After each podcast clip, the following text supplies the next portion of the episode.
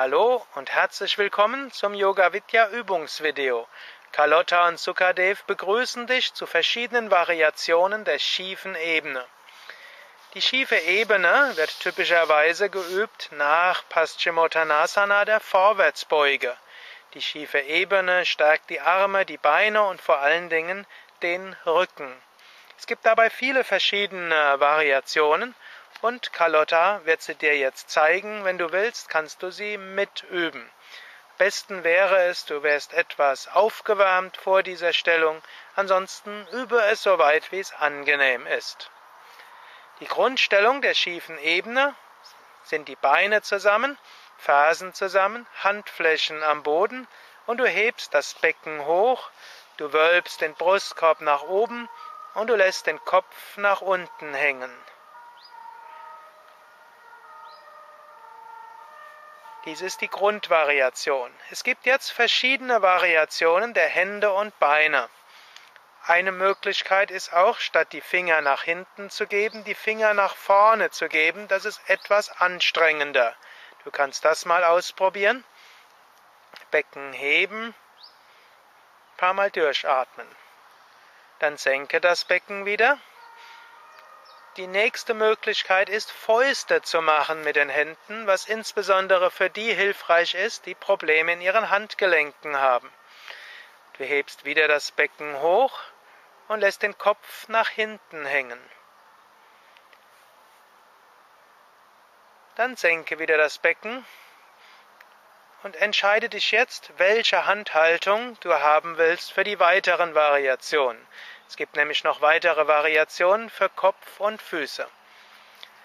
Und jetzt, wenn du die Handhaltung hast, die für dich angenehm ist, dann hebe wieder das Becken hoch und lasse den Kopf nach hinten hängen. Manche Menschen, insbesondere solche mit Neigung zu Schwindel oder zu Halsproblemen, halten den Kopf dabei oben, anstatt ihn nach hinten hängen zu lassen. Das ist zwar anstrengender, aber es ist ja auch gut, die vorderen Halsmuskeln zu stärken.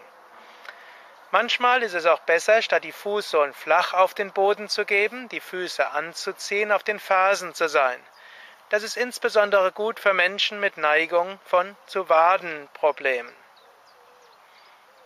Dann kannst du wieder das Becken senken und ein paar Mal durchatmen. Denn jetzt als nächstes wird es etwas anstrengender, wenn es nämlich nicht mehr um Variation der Grundstellung geht, sondern zu Arm- und Beinbewegungen, welche Arme, Bein und Rücken und Gesäßmuskeln stärken. Komme wieder nach oben zur schiefen Ebene und jetzt atme ein und hebe das rechte Bein hoch. Atme aus, senke das Bein. Atme ein und hebe das linke Bein hoch. Atme aus, senke das Bein. Verlagere jetzt dein Gewicht nach links und atme ein und hebe den rechten Arm hoch. Atme aus und senke den Arm. Drehe dich nach rechts, atme ein, hebe den linken Arm hoch. Atme aus, senke den Arm. Drehe dich nach links und jetzt wird's schwierig. Atme ein, hebe den rechten Arm hoch und dann das linke Bein. Genau. Wenn du kannst, kannst du sogar mit der Hand an den Fuß fassen. Und senke wieder den Arm, senke das Bein und drehe dich zur anderen Seite. Hebe den linken Arm hoch und das rechte Bein. Wenn du kannst, fasse mit der Hand an den Fuß und wenn es geht, gib sogar den Kopf Richtung Knie. Senke dann wieder Fuß und senke das Bein.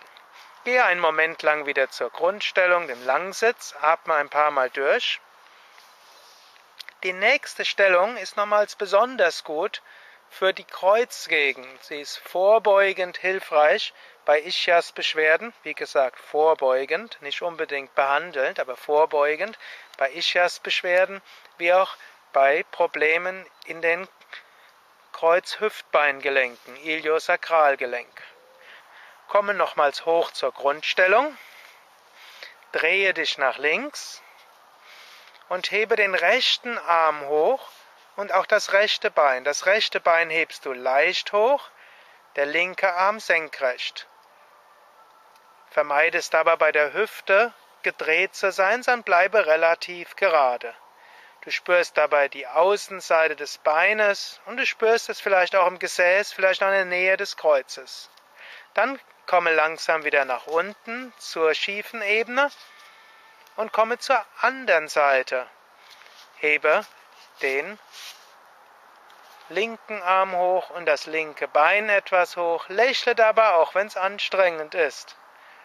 Eine wunderbare Übung, um die Muskeln gerade in der Kreuzgegend zu stärken, natürlich auch die Beine und die anderen Rückenmuskeln. Dann senke langsam wieder den Fuß, senke die Hand und senke das Becken. Es ist gut, diese verschiedenen Stellungen des Kindes auszuprobieren. Und es gibt noch die, ich meine, die verschiedenen Variationen der schiefen Ebene auszuprobieren. Und es gibt noch eine andere Variation, die besonders anstrengend ist und die Muskeln direkt an der Wirbelsäule stärkt. Dazu gibst du beide Ellbogen auf den Boden und hebst jetzt das Becken wieder hoch und lässt den Kopf nach hinten hängen oder den Kopf oben. Du kannst die Stellung so ruhig halten. Besonders interessant werden hier nochmal die Beinübungen. Beim Einatmen hebe das rechte Bein hoch. Du kannst auch gleich etwas halten, ein paar Atemzüge lang, und senke das Bein wieder. Dann beim nächsten Einatmen hebe das linke Bein hoch. Atme und senke es wieder. Und senke das Becken, komme wieder hoch zum Langsitz. Dies waren verschiedene Variationen der schiefen Ebene. Carlotta und Sukadev danken dir fürs Mitmachen und wir wünschen dir viel Freude beim Yoga. Natürlich, die schiefe Ebene ist keine Übung, die du normalerweise regelmäßig einzeln machst, sondern sie gehört als Teil einer Yogastunde, insbesondere nach der Vorwärtsbeuge Paschimottanasana. Alles Gute, viel Freude und mehr Informationen über Yoga und Yogakurse, Yoga-Seminare, Ausbildungen, Weiterbildungen unter www.yoga-vidya.de